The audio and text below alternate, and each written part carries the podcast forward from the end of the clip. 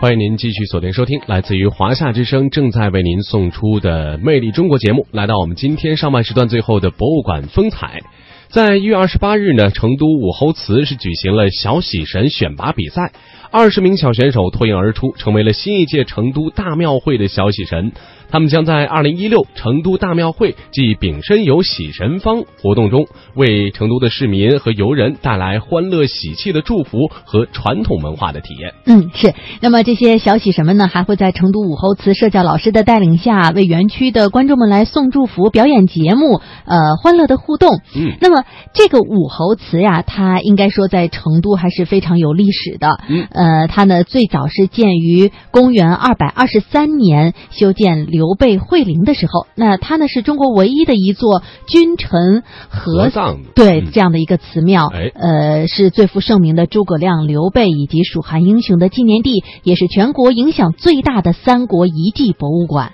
那今天的博物馆风采，我们就带您走进成都的武侯祠博物馆。现在大家知道的就是我们武侯祠文物区，一般大家比较狭义的知道武侯祠就是武侯祠要就是购票的这块区域，因为武侯祠是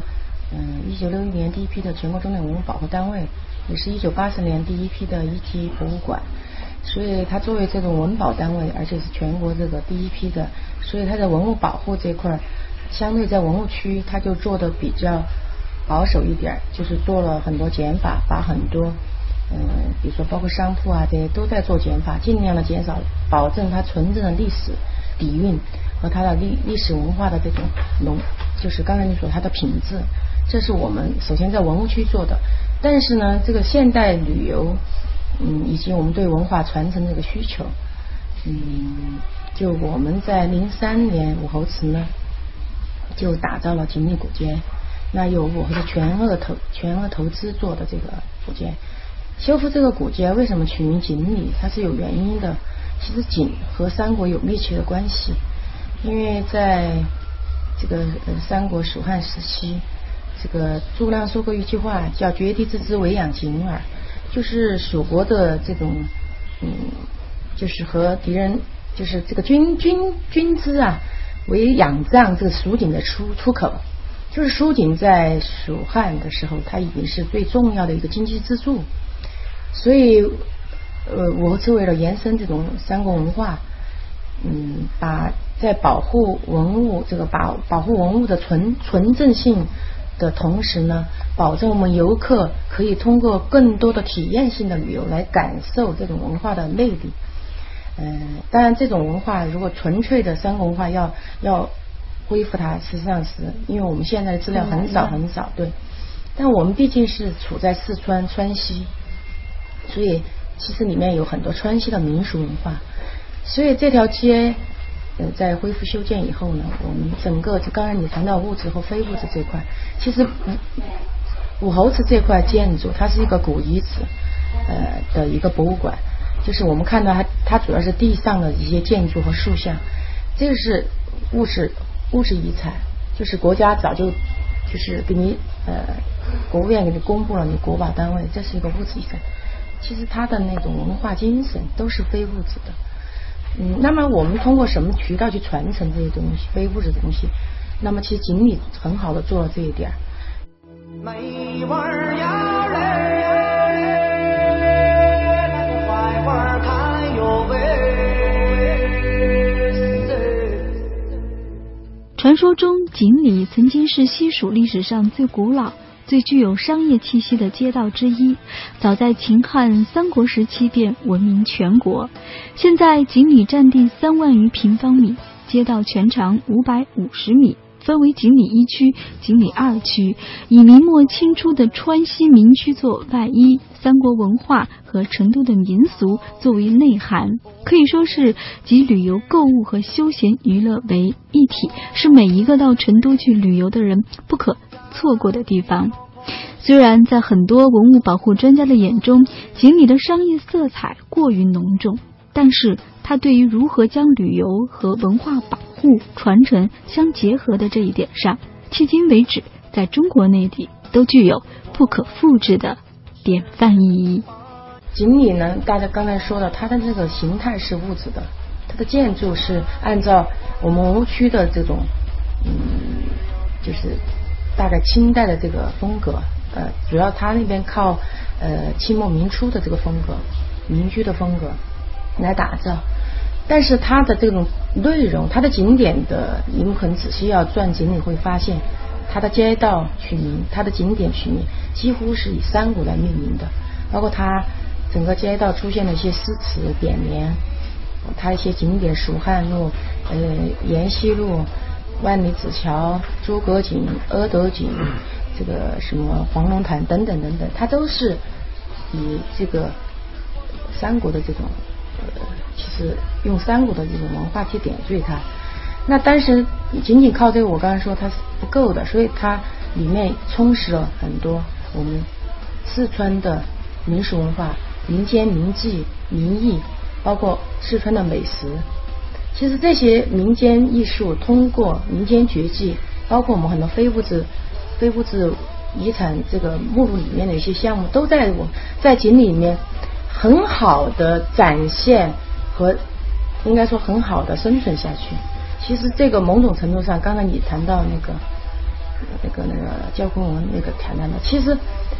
要让我的理解，让非物质文化的东西要让它传承下去，必须要有这种活的形态的展示和它生存的环境。因为我们很多东西都变成了一种进入博物馆的死的东西，它已经不能生存下去。大家花点钱把它保护起来。但是它不能自身不能造血，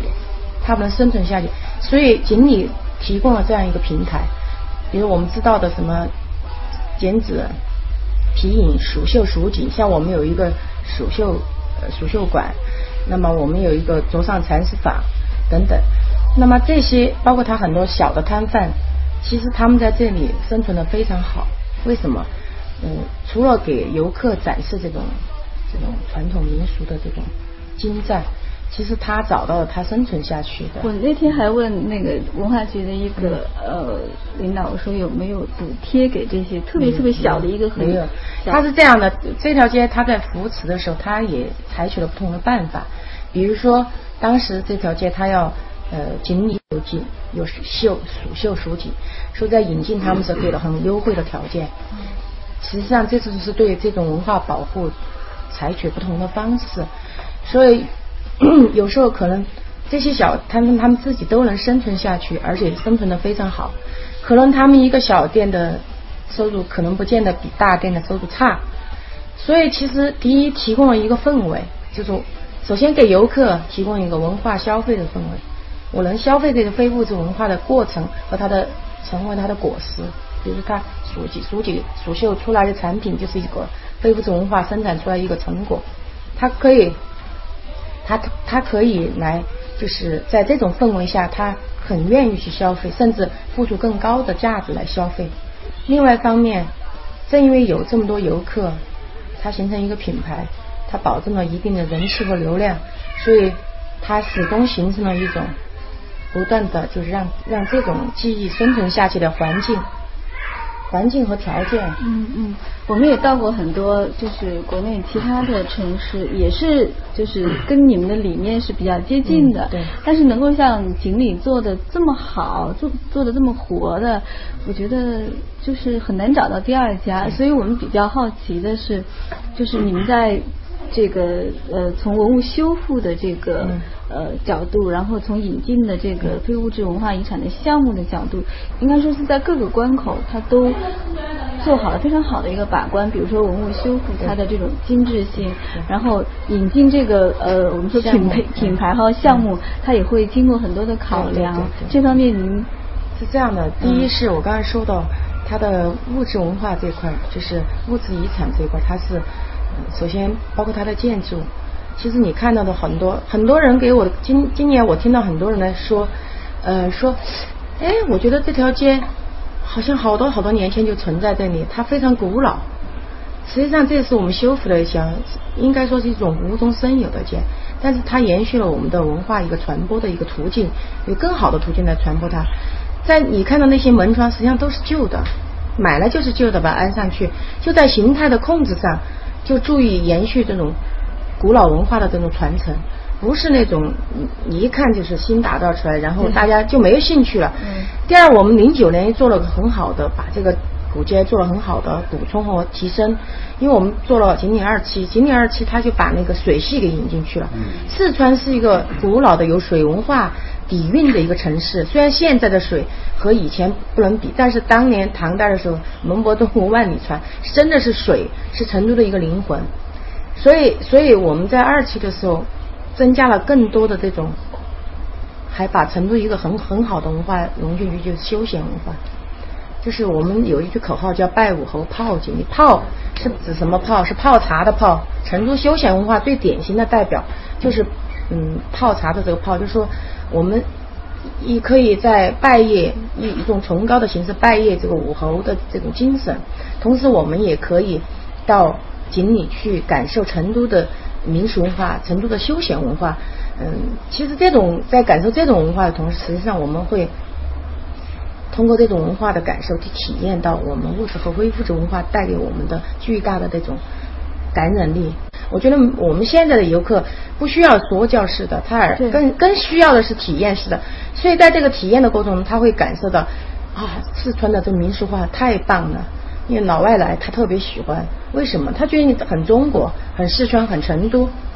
他这个就就产生了很大的差别，他的个性就出来。他觉得你成都就是，他就觉得你这个，哎，成都是个历史文化名城。从这条古街，他感受到了他的气息，它这种气息是由很多细节组成。刚刚我们说到它的建筑形态，它的业态的控制，它的这品牌的引进，包括我们的这些景点的装饰。其实有时候你不仔细看，你只是觉得这个氛围很好，但这些氛围都是用这些细节来体现出来、体现出来的。